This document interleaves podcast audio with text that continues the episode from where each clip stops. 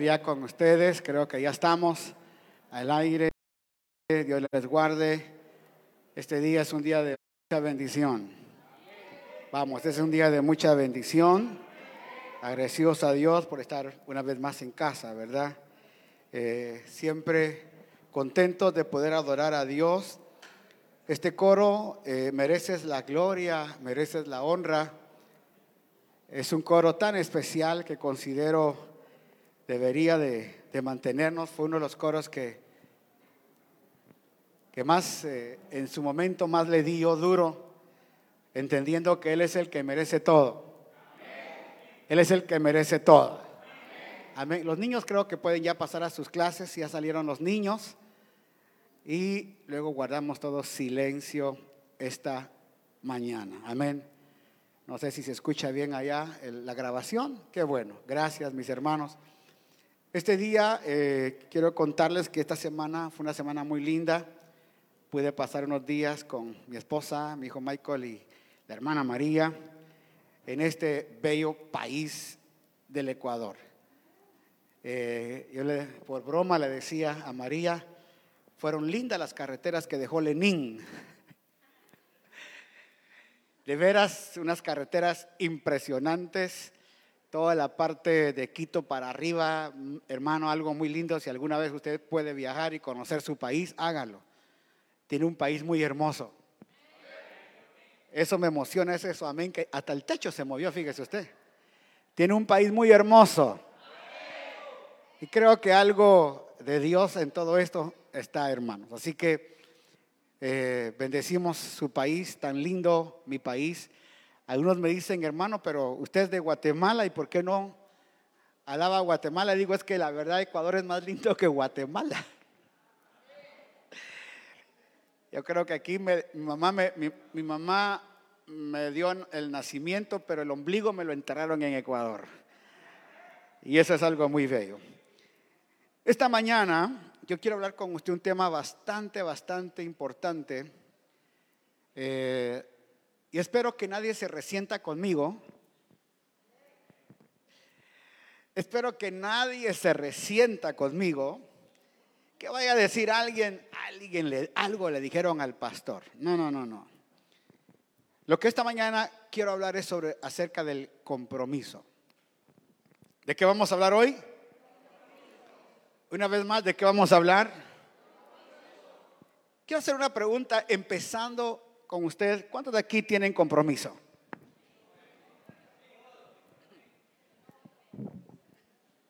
Si tuviéramos que medir el grado de compromiso de 1 a 10, ¿cuánto sería su compromiso? Usted sabe que la vida requiere compromiso. Oiga esto, la vida requiere compromiso.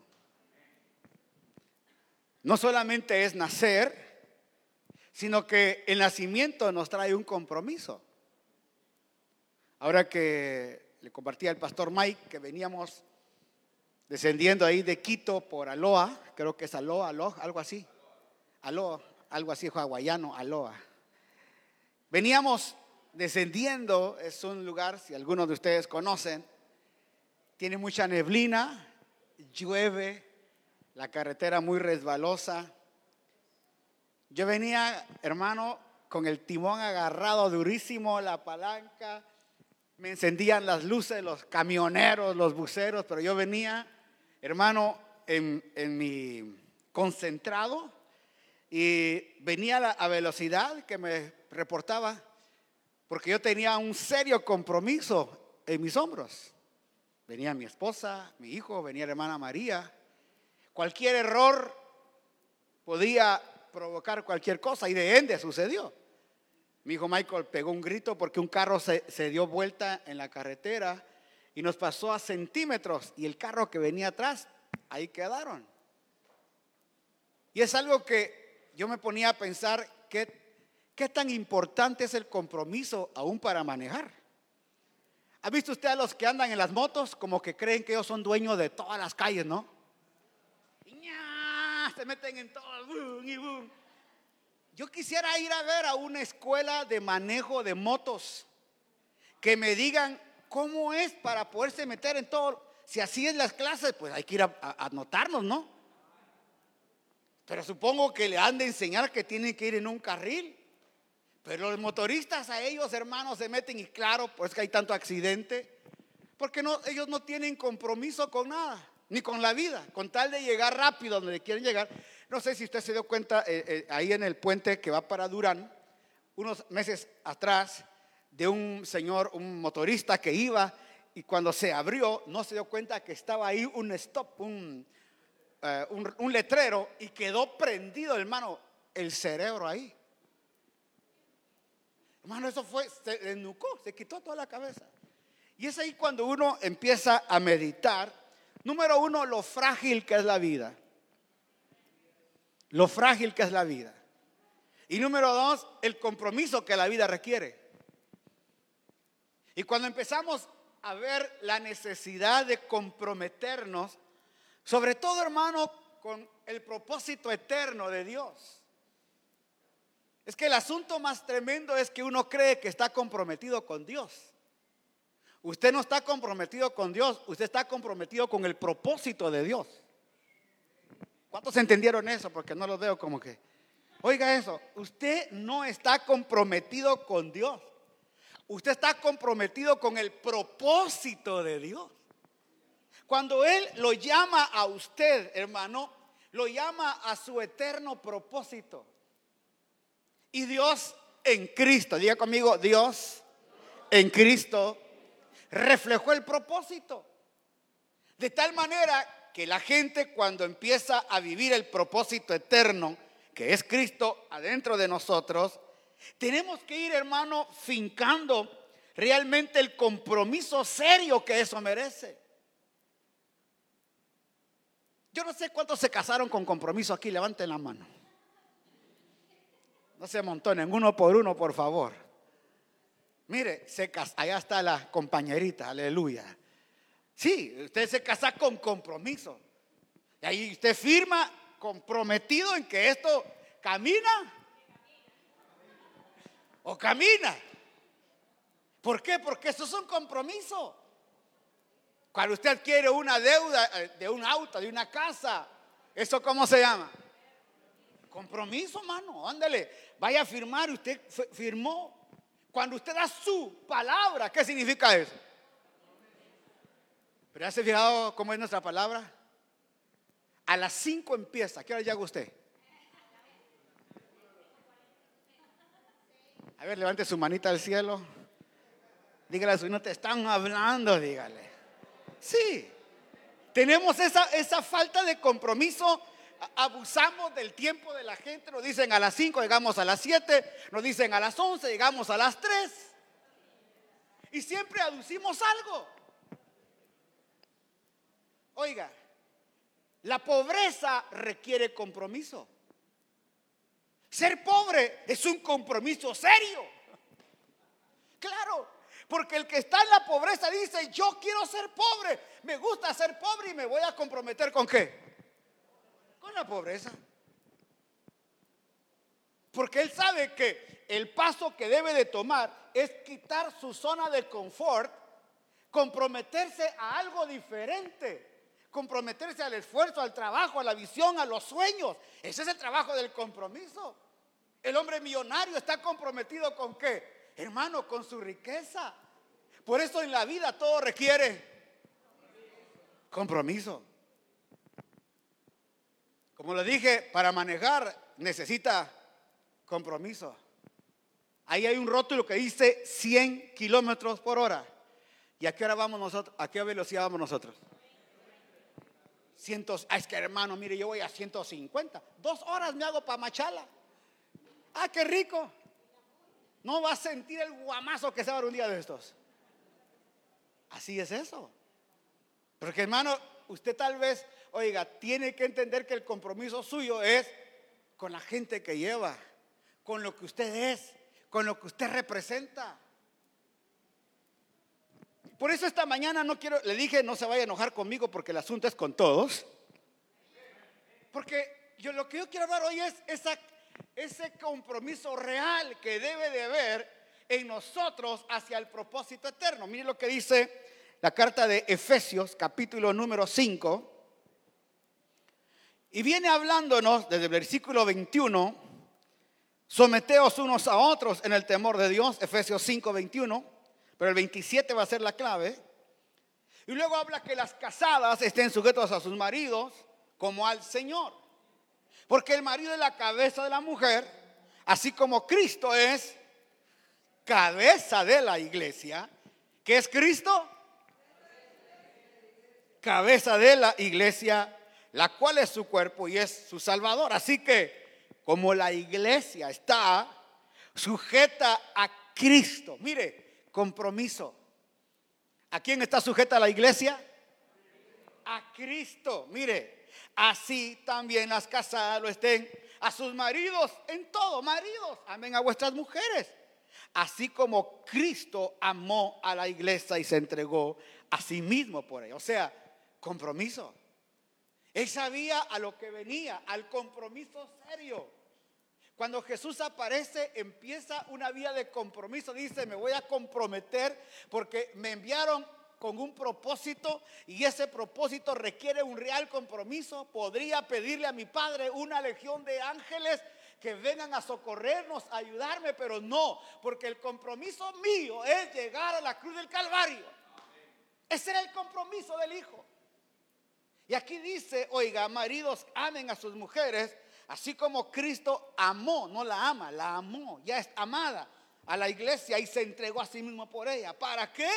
para santificarla, habiéndola purificado por el lavamiento del agua, por la palabra. Pero mire este verso 27, a fin de presentársela a sí mismo. Qué lindo eso, a fin de presentársela a sí mismo. Aquí hay un dicho que dice que el novio no puede ver a la novia antes de la boda. El novio está hermano por allá, la novia por allá, están vistiendo a la novia para que cuando llega al altar, aquí está el novio con el pastor, la novia va a entrar por ese pasadizo,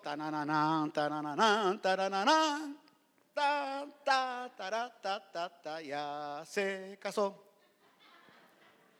Y cuando aquí está el novio, oiga, él no sabe cómo va a venir vestida la novia.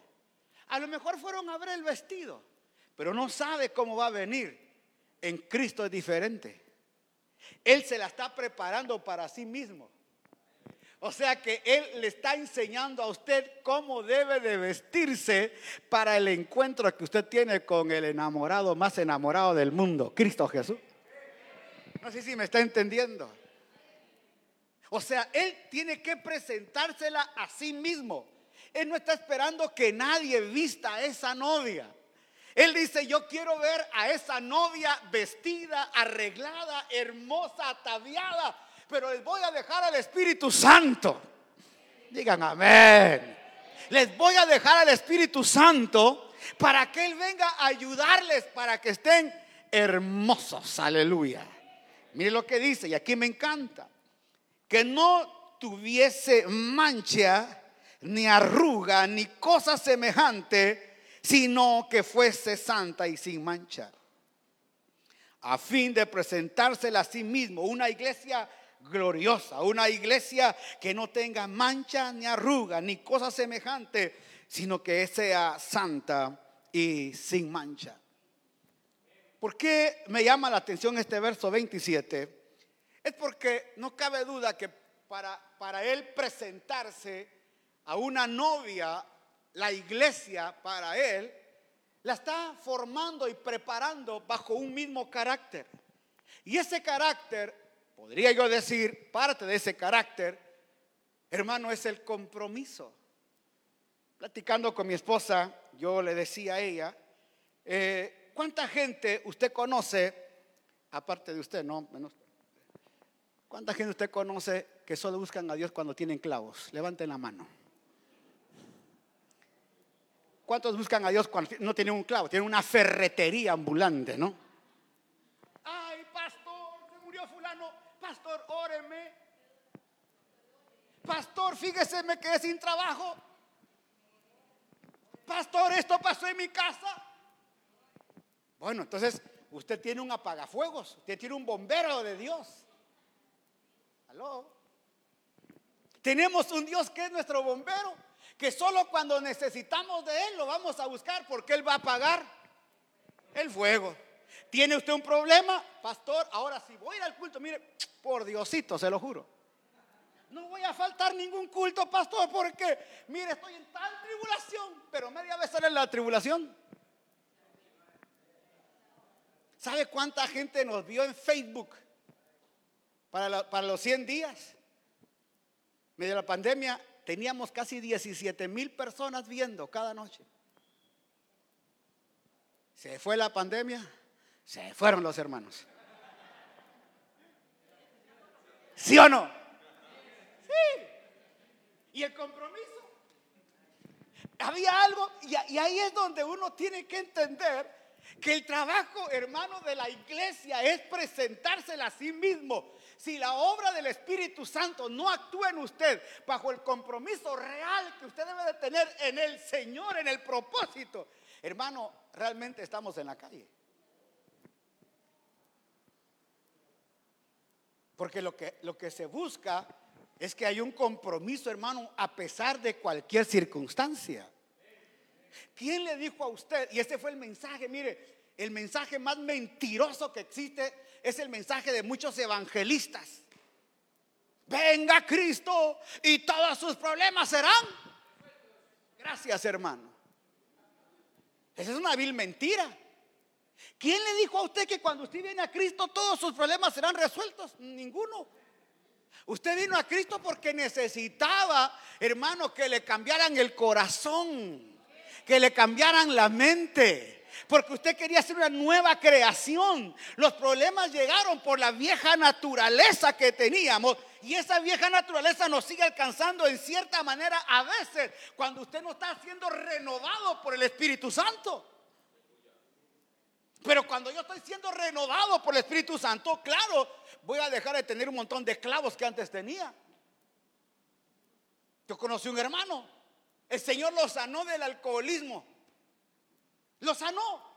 Mire, tenía un hígado ya casi al borde, hermano, del, cirrosis. Ya, hermano, cuando oramos, el médico le dijo, pero qué barbaridad, usted es sano. Lo mandaron de misionero a España. ¿Qué cree que hizo? Y adentro llegaba a las casas, ya vine, mi hija. Volvió otra vez la cirrosis. Ahora volvió a venir, pastor, óreme. Dije, ya te sanaron una vez, mano. Y ahora ya es, cuento tuyo. Aló. Digan algo, pues. ¿Sí o no? Claro. O sea que los efectos de mis acciones tienen que, tienen que traer causas, pues. No estoy regañando a ninguno. A todos, ya les dije, a todos. Esas son las cosas que nos pasan a todos, a todos.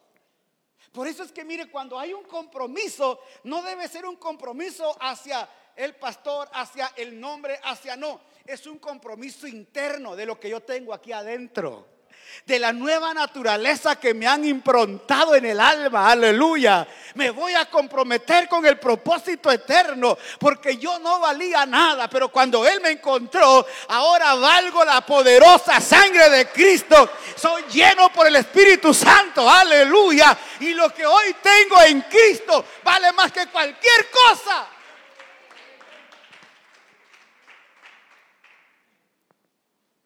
¿Se recuerda de Daniel? Dice que Daniel iban a meter a dónde?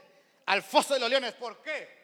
Porque Daniel cada día se levantaba de madrugada a las 5 o 6 de la mañana, abría la ventana de la puerta de su balcón y se ponía a orar hacia Jerusalén. Padre, bendecimos nuestra tierra. Trae paz a Jerusalén. Señor, gracias. Y empezó a caerle mal a la gente porque este, este hombre tenía la gracia de Dios. De repente ese montón de sapos que habían ahí a la par de él, dijeron vamos a ir a agarrarlo y lo acusaron delante del rey que él adoraba a otro Dios. El rey Darío se entristeció y dijo, ¿cómo va a ser eso que Daniel, eh, vamos a sacar este edicto, pero Daniel, ¿por qué sigues orando? Porque yo tengo compromiso para con Dios, no para contigo, pues. Ahora yo le hago la gran pregunta.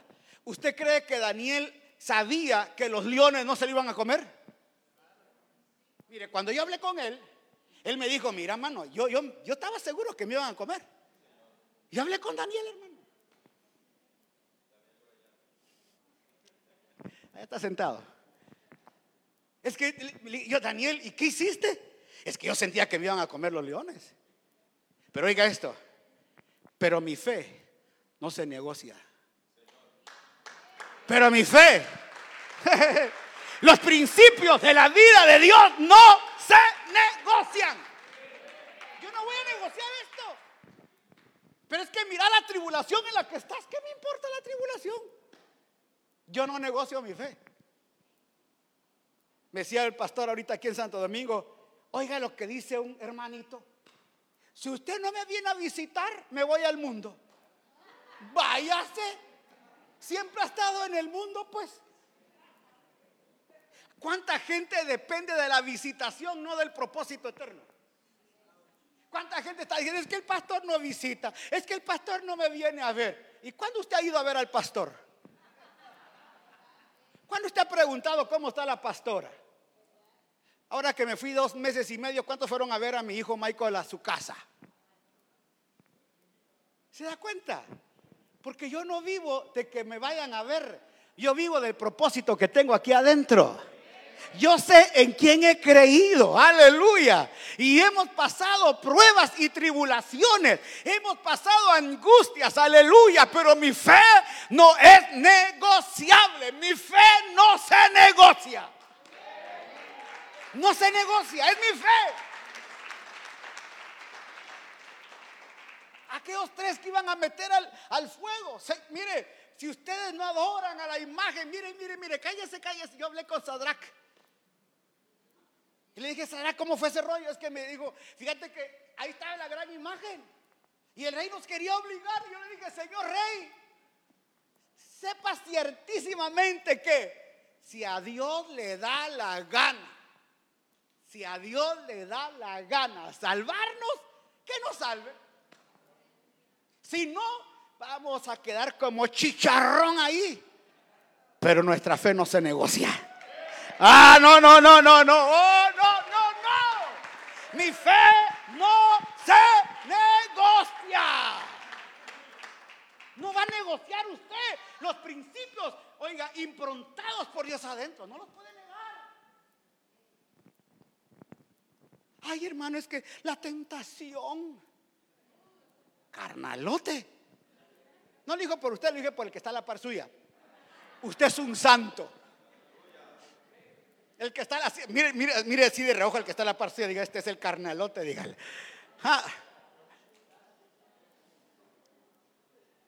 Ese es el, oiga, ese es el problema cuando nosotros estamos basados en nuestras obras de la carne. ¿Se recuerda de Sansón? Me decía mi esposa eso, tan lindo. Sansón negociaba con cualquiera. ¿Y cómo viene tu, fuerza? Eh, arróyame los pelitos con tal de alcanzar su carne. Levante su mano. Haga dos deditos así. Dígale, te están hablando. Dígale a su vecino. Sí. Sansón, con tal de satisfacer su carnota, ¿qué hacía? Pues es que la Juana, la, Tiburcia, la, hasta que apareció la Dalila. Y con la Dalila, la Dalila era más seria que todas las demás. No cabía que a veces era hacer un monumento a la Dalila. Yo le dije a Sansón, ¿y por qué te fuiste con la... Es que vos no hubieras visto los ojos de la Dalila, me dijo. Hasta, hasta que apareció la Dalila y con la Dalila negoció su fe. ¿Cuál es tu fuerza? A Sansón lo habían llamado para que fuera un nazareo, un hombre apartado para Dios. A ti te escogieron desde antes de la fundación del mundo para tener la improntación de Cristo en tu alma. Aleluya. A ti te han escogido para, porque te, oiga, el Padre te está presentando a sí mismo, aleluya, una iglesia sin mancha y sin arruga.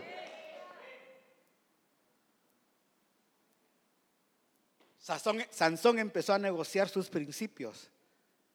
Y cuando le volvió a crecer el pelo, dijo, Señor, perdóname por haber negociado el principio que tú me diste. ¿Se recuerda cómo murió él? Votando, hermano. Ese no era el, el punto. El punto era que él era un hombre apartado para Dios. Por eso cuando usted mira la fe de aquellos hombres de Dios del principio,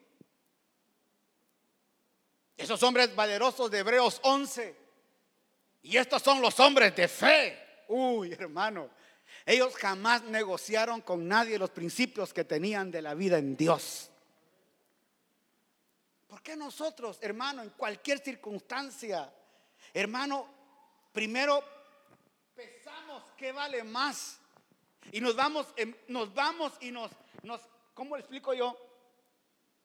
Nos hacemos al mundo, nos hacemos al pecado, nos hacemos a los que nos llama la atención y negociamos tan fácil los principios que tenemos de Dios en el alma.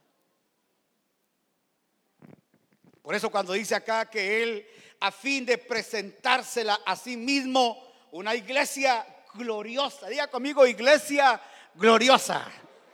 Vamos, una vez más, iglesia, ¿qué es lo que quiere presentar? Vamos, digan amén la iglesia gloriosa esta mañana. Oh, aleluya. Una iglesia gloriosa. ¿Cómo te, cómo te ve él? Glorioso.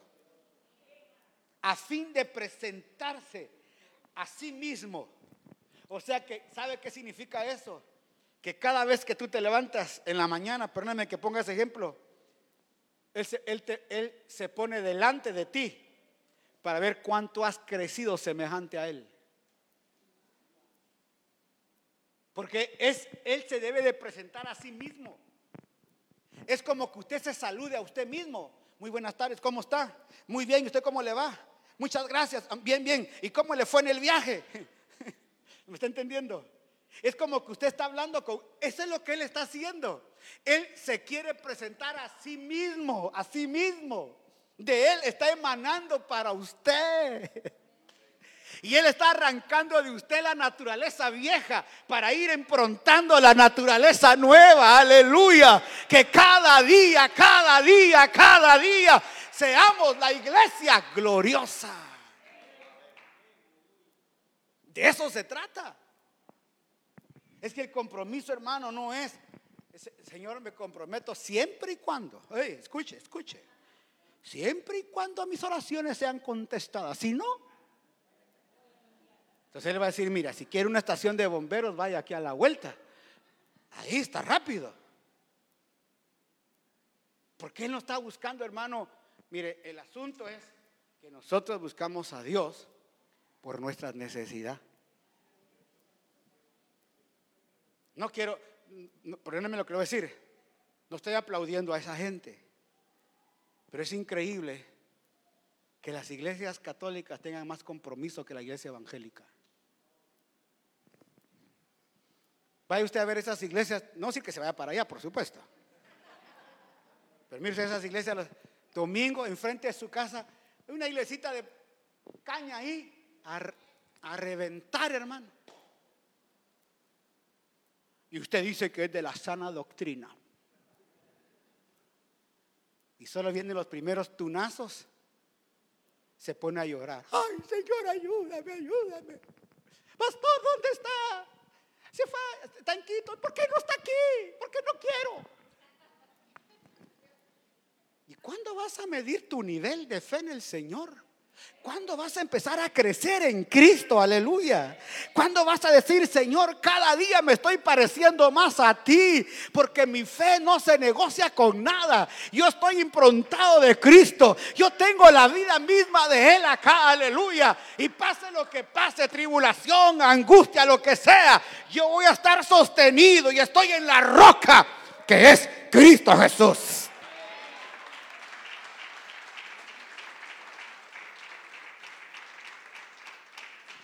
Por eso Pablo decía, he estado en camino de ladrones, he sido azotado tres veces, tres veces 39, 40 menos uno, le dieron más palo que al Señor.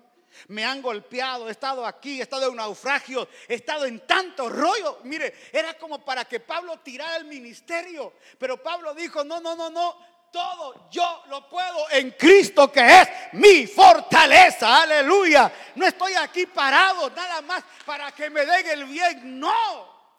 Estoy aquí sostenido por Él. Dice Romanos que es necesario, es necesario que por muchas pruebas y tribulaciones pasemos. Es necesario. Y solo veremos la primera y nos asustamos.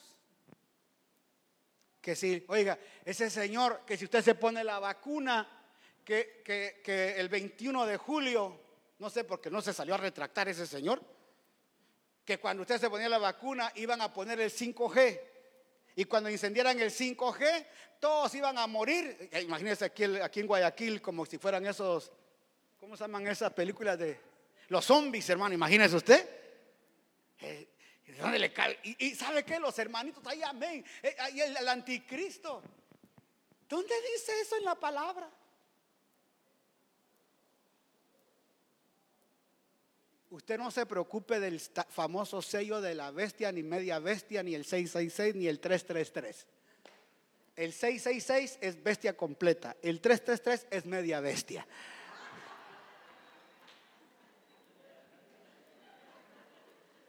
Usted no se preocupe que le pongan nada.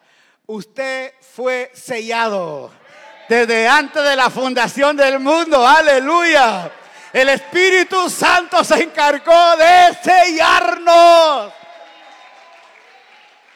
Hermano, ¿de qué de temer? El mista decía, ¿de qué de temer? Si Dios está conmigo, ¿quién contra mí? Dice la palabra que Él, oiga, Él nos puso en la mano. Dice, ustedes están en mi mano. Y mi Padre, que es mayor que yo, tiene su mano sobre mi mano. Y Pablo dijo, ¿quién nos podrá separar del amor de Dios que es en Cristo? ¿Quién? ¿Quién? Es que a usted le ofrecieron amor, no plata. Es que nos ofrecieron amor, hermano, no autos, ni casa, ni carros, no. ¿quién me podrá separar del amor? Porque el amor de Él lo llena todo. Aleluya. El amor de Dios lo llena todo. Puede tener carro, casa, puede tener millones sin amor. Sí. Yo le contesté que fui a, Guatemala y el hermano me llevó, el pastor me llevó a una, una zona que es la zona 16. Mire, aquí en San Borondón hay pelucones, pero en esa zona en Guatemala hay súper pelucones, hermano. No, de veras. Hasta ahorita yo no he visto aquí un Lamborghini. Ah, hermano, allá pasan, en Guatemala pasan Lamborghini, pasan esos flamantes carros. El, hay uno que es el Maserati. Imagínense, Maserati. Yo, ¿y este carro? Como que, y ahí sale el muchacho a subirse a su Maserati, hermano. Y cuando llego ahí me dice el Señor, usted es el que me va a curar. Como que tuviera cara de brujo, dije yo. ¿Usted es el que me va a curar? ¿De qué? Es que estoy desesperado. Tengo todo. Mire, mire, la casa con una vista a la ciudad de Guatemala impresionante, hermano. Piscina, jacuzzi, un caserón, hermano. Me dice, mi mujer me abandonó porque ella se fue con otro hombre. Mis hijos todos me dejaron hasta ganas de salir corriendo tenía yo ya de ir, hermano. Con ese carácter, ¿quién quiere estar con usted? Y usted, valor, pues mire, yo así oré, de, así, Padre, ayuda a este cuate, porque yo también ya me voy.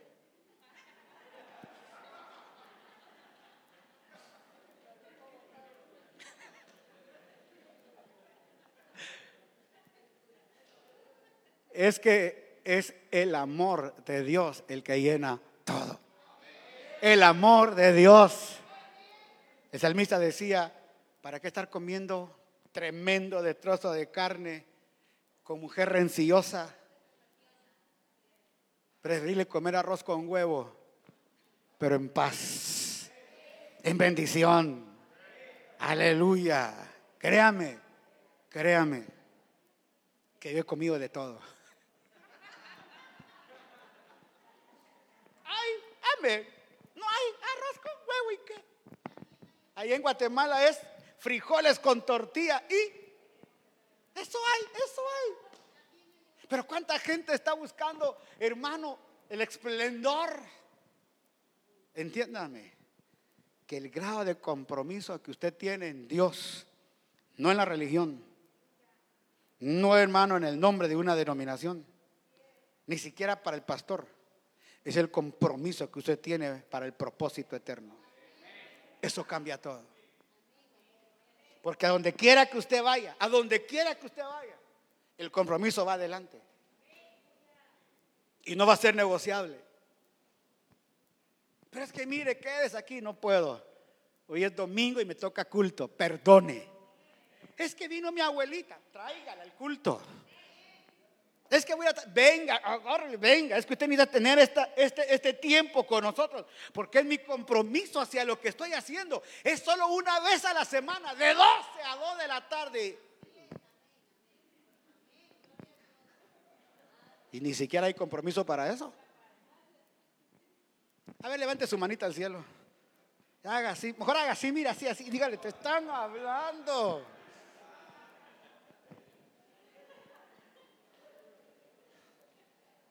Imagínese, hermano, solo es un domingo, dos horas. Y ese día se le ocurre a usted dormir más. Ay, hermano, es que uno sale cansado. Y no dice la palabra, venid a mí los que están cansados y trabajados, que los haré descansar. Ah, vaya, usted no entiende la palabra.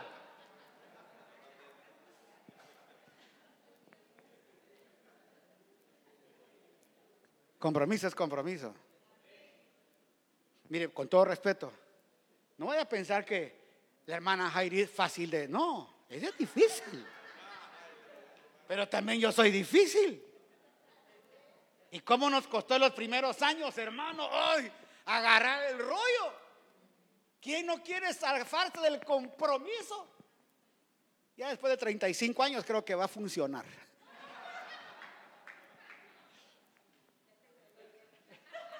Ya me entrenó bien, dice la hermana acá. Ya lo tengo bien entrenado. Claro. Y después, solo basta, ah, después solo basta una mirada. Amén.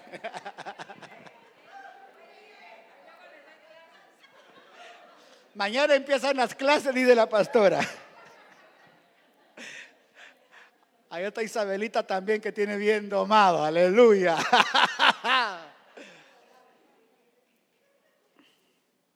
Es que hermano, cuando uno está, oiga, cuando uno entiende el compromiso que tiene con el propósito, las cosas cambian. Son diferentes. Mire, Daniel, lo sacan del pozo. Daniel, el Dios al cual tú sirves te pudo librar, oh rey. Yo ni siquiera me imaginé que iba, que iba a poderte ver hoy. En mi mente ya me hacía yo carne de los leones. Pero el Dios al cual yo le sirvo, aleluya, al Dios que tiene mi compromiso, a ese Dios con propósito eterno, ese Dios me pudo guardar. Mire, si usted recibe un carro, es por gracia. Si usted tiene una casa, diga, es por gracia. Porque Dios no está obligado a darnos nada. Él lo que ofreció fue a su hijo. Y dijo, les envío a mi hijo para que a través de él puedan empezarse a ver, porque él va a formar en ustedes ese nuevo ser. Y a medida que usted vaya creciendo, y mire, todavía me queda un tiempito, lo voy a terminar de leer, que no tuviese mancha ni arruga, ni cosa semejante. Siempre, y yo le decía a mi esposa, siempre entendemos cuando una novia viene, eh, viene de allá, de, atrás para el altar, de blanco, el vestido tiene que estar blanco, lo planchan. Pero el problema nuestro es que nos llamaron primero para después darnos la boda. O sea que, diga conmigo, en el camino, dígalo fuerte, en el camino nos van desmanchando y nos van desarrugando. ¿A quién? En la tierra, ¿quién se arruga? Usted, pues, los viejitos. Ya llegan los 40 y empezamos. ¿Sí o no? Y empiezan, hermanos, las arrugas por acá, por acá. Pero en Cristo venimos arrugados por el pecado. Venimos manchados por el pecado.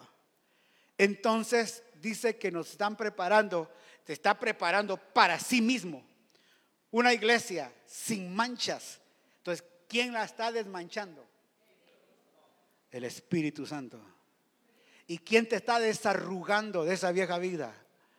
O sea que cuando usted llegue, hermano, a presentarse delante del Señor, va a estar sin esas manchas y sin esas arrugas del pecado y del mundo. Aquí es al revés. Aquí no es, aquí no es de que usted nació sin arrugas y a los 60 ya está más arrugado, no digamos a los 100. Pero en Cristo es, usted viene todo arrugado, pero va a empezar a quitarle las arrugas, a quitarle las manchas, para que usted sea formado a la imagen de su Hijo. Y que cuando nos presentemos delante de Él, diga conmigo, amén. Cuando tengamos el privilegio de presentarnos delante de Él, seamos semejantes a Él porque dice su palabra que seremos semejantes a Él. Mirando pues a cara descubierta, como delante de un espejo. ¿A quién tenemos que ver en ese espejo? A Cristo. Que Él se vaya formando en usted. Por eso hoy quiero ir terminando. ¿Cuánto compromiso tienes en la vida? ¿Cuánto compromiso tienes, jóvenes que están acá? ¿Qué compromiso tienen ustedes en la vida? Hacia los proyectos, hacia las cosas. Alguien me decía, pastor, usted me metió un gol porque yo tengo planificado en Cristo, no en mí, en Cristo hasta el año 2030. Me decía alguien, pero ¿cómo sabe usted que va a vivir? Pues la Biblia dice que lo digamos por la fe. En Cristo lo haremos, si así Él nos permite. Pero nosotros tenemos que ir planificando, hermano, el ya el 22, el 23, el 24, el 25. Pensando, hermano, en el compromiso de la vida. Si al Señor le da la gana llevarnos, que nos lleve. Si este virus está por ahí, que el Señor lo reprenda. Pero cuánta gente se nos ha ido. Platicamos con la hermana Martita y el pastor Oliver allá en, en Santo Domingo que el miércoles el hermano de ella en un video dice, estoy bien, estoy sano. Y el domingo ya estaba muertito. Así. Se lo llevó el virus. Wow. ¿Cómo fue? No sé. Pero el hombre se fue. Con mucho respeto digo esto. Esta semana, un hermano de nuestra congregación, llegaron a la casa, le metieron dos tiros, se murió. Así. Hermano, si que el día en que el Señor te llame, te encuentres comprometido con el propósito eterno. ¿Me está entendiendo? Porque nadie tiene comprada la vida. Nadie sabe qué va a pasar mañana. Mire, cuando llegamos a Guayaquil, a mi casa, yo entré y oré gracias porque llegamos sin novedad. Porque hermano, estas carreteras, como le dije, la de Aloa para abajo, y, ya venía un hermano mareado. hermano, mi mano fuerte me dolía el brazo de venir agarrando tercera, segunda, tercera, segunda. Hermano, despacito para poder. Está mi esposa, pues, mi hijo, María. Y, si uno se va, ¿a cuántas más se lleva después de un tunazo de esos? No, no, compromiso, compromiso, Señor. Ayúdame a estar comprometido con el propósito. Ayúdame a estar comprometido con la obra, Señor. Que si me encuentras, me encuentres haciendo así, Señor, la obra, entendiendo el propósito, Señor. Si, si te da la gana llevarme ahora, que sea tu plan. Pero en esta tierra voy a empezar a comprometerme con todo lo que debo de hacer. No quiero ser muy grosero con esto y pido perdón. Pero ¿cuánta gente se va sin arreglar asuntos en la tierra? Estaban peleando con el marido, la señora peleando con el señor, se murió y nunca hubo tiempo para decir, perdóname. No sé cuál es el dicho acá, pero allá en mi país se dice, después de muerto, ¿para qué caldo de huevos? Ay, tan bueno que era, dice la mujer. Pero usted no se lo cree. Ay, es que muy, es que ella era bien tierna. Nadie se lo cree al marido. Vivían como perros y gatos. ¿Sí o no? ¿Por qué no se compromete ahora a decir, yo voy a cambiar por el propósito eterno que está en mi corazón? Voy a aprender a apreciar a mi esposa, apreciar a mis hijos, apreciar a la gente. ¿Por qué soy? Mire, si pregúntese, ¿por qué me pasa a mí con este carácter que tengo, por Dios? ¿Qué, qué gano con esto? Mire, un pastor amigo nuestro, allá en Estados Unidos, se acaba de morir por el COVID. Y siempre fue muy muy peleonero. Peleándose con todo el mundo, parecía gallito de pelea, hermano. Siempre eh, con todo el mundo andaba con pleitos y ponía un montón de cosas ahí en el, en el Facebook, hermano, que si usted tiene una iglesia, es ahí porque son mis hijos. Y le contestaban y él contestaba más groseramente. Bien feo contestaba el hermanito. A veces yo le puse, en alguna oportunidad le puse, ya calmate, mano. Me imagino que ha de tener la bilis muy alta. Pero ¿sabe qué fue lo más doloroso? Que ahora que estaba en el hospital y, escribía sus detalles, alguien le contestó, qué bueno que Dios nos hizo justicia.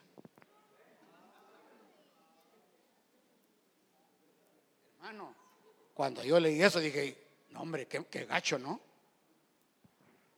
Pero hermano, ¿no será que a veces la gente haciendo, ojalá que se vaya pronto este cuate? tan enojón que es, tan bravo que pasa, solo regañando, solo gritando.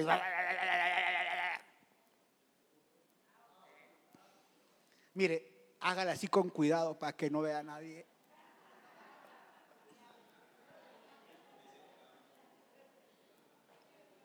¿Hasta cuándo vas a tomar compromiso y decir, vamos a cambiar las cosas en casa?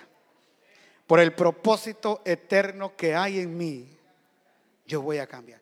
Porque es que, es que ella no cambia, pastor. Es que no le, no le estoy predicando a ella, te estoy predicando a ti. Es que él no cambia.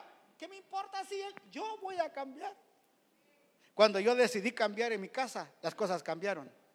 Pero yo decidí. Yo no estoy esperando que mi mujer cambie. Ay, yo. Yo. Y cuando ese propósito empieza a funcionar, va a funcionar en la casa, en el trabajo, oiga, con la familia, con los hijos, con los nietos. Va a funcionar, hermano, con los amigos, con el vecindario. Va a funcionar, hermano, en la congregación. Esto va a funcionar porque el Evangelio cambia. El Evangelio cambia. El Evangelio cambia. No sé cuántos dicen amén esta mañana. El Evangelio cambia. El Evangelio cambia. La vida de Cristo en nosotros cambia. Cambia. Señor, permíteme tener un compromiso. Señor, con mi familia, con mi esposa, con mis hijos Permíteme tener un compromiso, Señor, en mi trabajo. Que mi fe no sea negociada por nada. Que cuando vengan tribulaciones, circunstancias, No me ponga a pelear al cielo ni a decirle por qué, sino que diga gracias porque el Evangelio cambia, aleluya. Que te diga gracias Señor en las situaciones en que estoy pasando, porque todas estas cosas pasarán, pero tu palabra no pasará. Señor, gracias. Y cuando entendemos ese compromiso serio, vas a ver la respuesta de Dios a tu vida. Amor. Amor.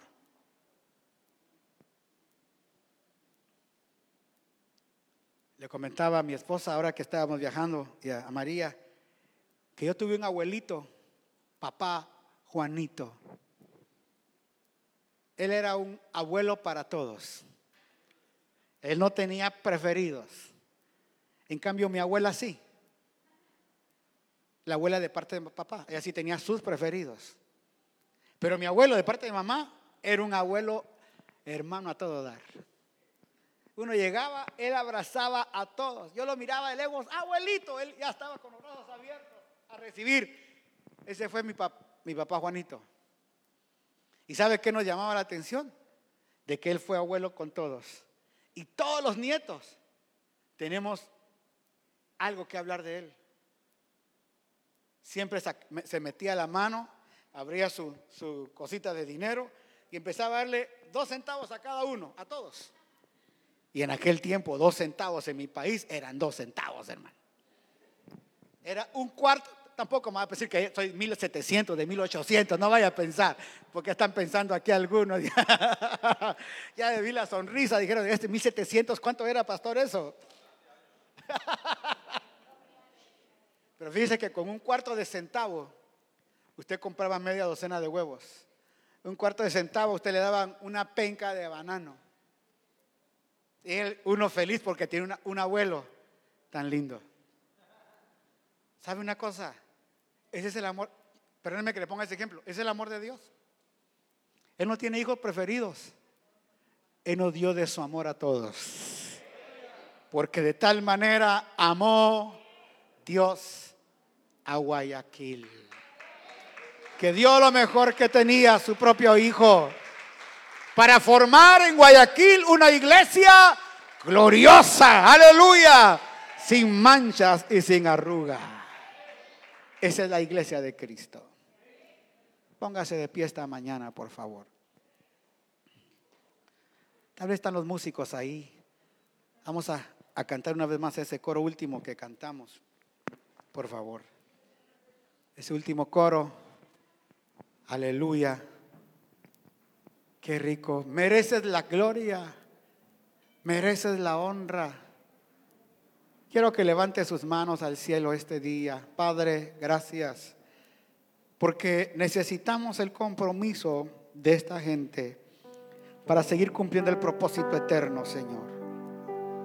Necesitamos el compromiso de cada hermano, de cada hermana. Un compromiso serio en la vida. un compromiso para su casa un compromiso en su trabajo, un compromiso, Señor, con los vecinos, compromiso con Él mismo, que su fe no va a ser negociada. Tiene una palabra de compromiso. Y esta mañana oro por cada uno de ellos, los que están pasando tribulaciones, angustias, los que tienen conflictos y necesidades, oro por cada uno de ellos para que su fe no falte, como dijo Jesús a Pedro, para que tu fe no falte. Porque el compromiso que ellos tienen es innegociable. Levante sus manos al cielo. Mereces la gloria.